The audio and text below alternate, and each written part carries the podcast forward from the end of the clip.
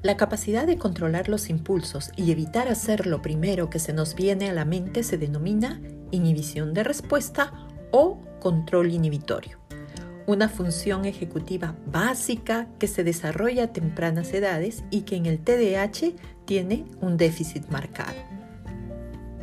Hola, mi nombre es Malena Guamán una mamá real que como tú buscó ayuda en su momento y que ahora está aquí contigo compartiendo información y recomendaciones prácticas para convertirte en una mamá o papá efectivo a la hora de educar a un niño con trastorno de déficit de atención con hiperactividad.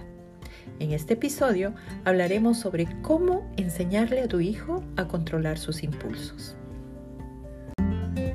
Los niños inicialmente desarrollan esta habilidad cuando los adultos se anticipan a los problemas y a través de palabras y acciones les impiden actuar. Por ejemplo, si un niño pequeño se acerca a un paso de peatones, un padre podría advertirle que debe estar atento a los autos y mostrarle cómo mirar en ambos sentidos antes de cruzar. A medida que los niños crecen, estos controles se vuelven internos. Los niños dependerán menos de los adultos para mantenerse a salvo y pensarán antes de actuar. Sin embargo, los niños y adolescentes con TDAH pueden depender más de controles externos y requerir más entrenamiento para pensar antes de decir o hacer algo.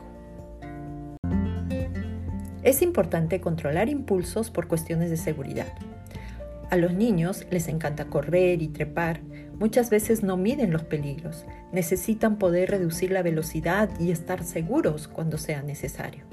En el caso de los adolescentes, poder controlar los impulsos es importante para tomar decisiones y hacer lo correcto en el momento, saber pensar en las consecuencias a largo plazo si deciden beber alcohol, consumir drogas o tener relaciones sexuales. Además de la seguridad física, los niños y adolescentes también necesitan controlar sus impulsos para ser y mantener amigos. Otra dificultad que tienen los niños y adolescentes que les cuesta controlar sus impulsos está en el rendimiento académico. Algunos estudiantes no se detienen a leer las instrucciones con atención y harán las tareas incorrectamente, como por ejemplo sumar en lugar de restar, o leer la página incorrecta, o leer de manera imprecisa e impulsiva que pueden crear problemas de comprensión lectora. Otras dificultades que presentan es tocar o meterse en el espacio personal de alguien y no darse cuenta de que es inapropiado o invasivo. Independientemente de cómo la impulsividad se manifiesta en los chicos con TDAH, existe evidencia de que enseñarles a esperar y retrasar la gratificación mejorará su calidad de vida. ¿Cómo desarrollar y fortalecer el control inhibitorio o inhibición de respuesta? Primero, enseña con el ejemplo. Cuando tu hijo te observe en una situación en la que actúas por impulso, como gritarle a alguien que te enojó o decir algo que no quisiste decir, reconoce tu error. Dile que no pudiste detenerte a pensar en lo que estabas haciendo y dile lo que harías la próxima vez. Podrías mencionarle algo como, esto estuvo mal. La próxima vez creo que respiraré hondo cuando esté enojado con alguien y esperaré calmarme para hablar con esa persona de una manera más respetuosa. Segundo, es anticiparte a las situaciones. Los niños que actúan de manera impulsiva a menudo tienen señales de advertencia antes de actuar. Estas señales pueden ser fugaces, pero están ahí. Tu trabajo es reconocerlas. Puedes prestar atención a sus expresiones faciales, a sus palabras. Si suspira o quizás aprieta los puños en esas situaciones de frustración.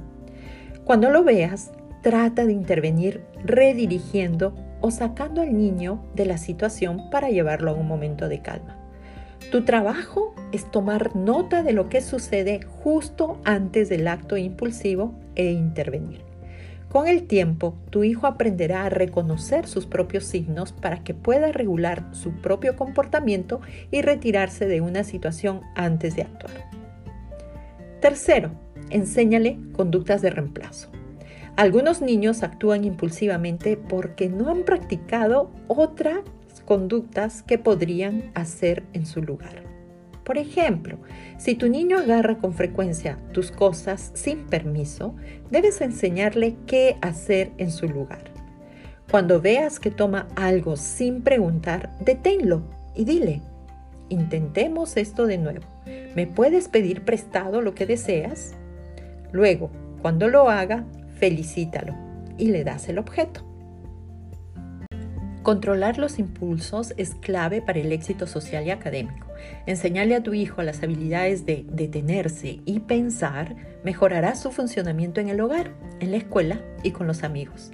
Enséñale explícitamente a tu hijo lo que quieres que haga en lugar de simplemente decirle lo que no quieres que haga.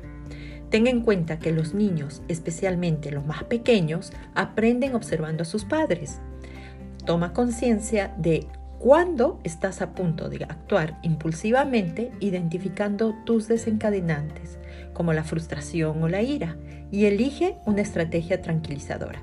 Describe a tu hijo la estrategia que utilizaste para detenerte y pensar antes de actuar, que pueden ser respiraciones profundas o expresión de tus sentimientos. De esta manera estarás actuando como modelo del comportamiento que deseas que tu hijo aprenda.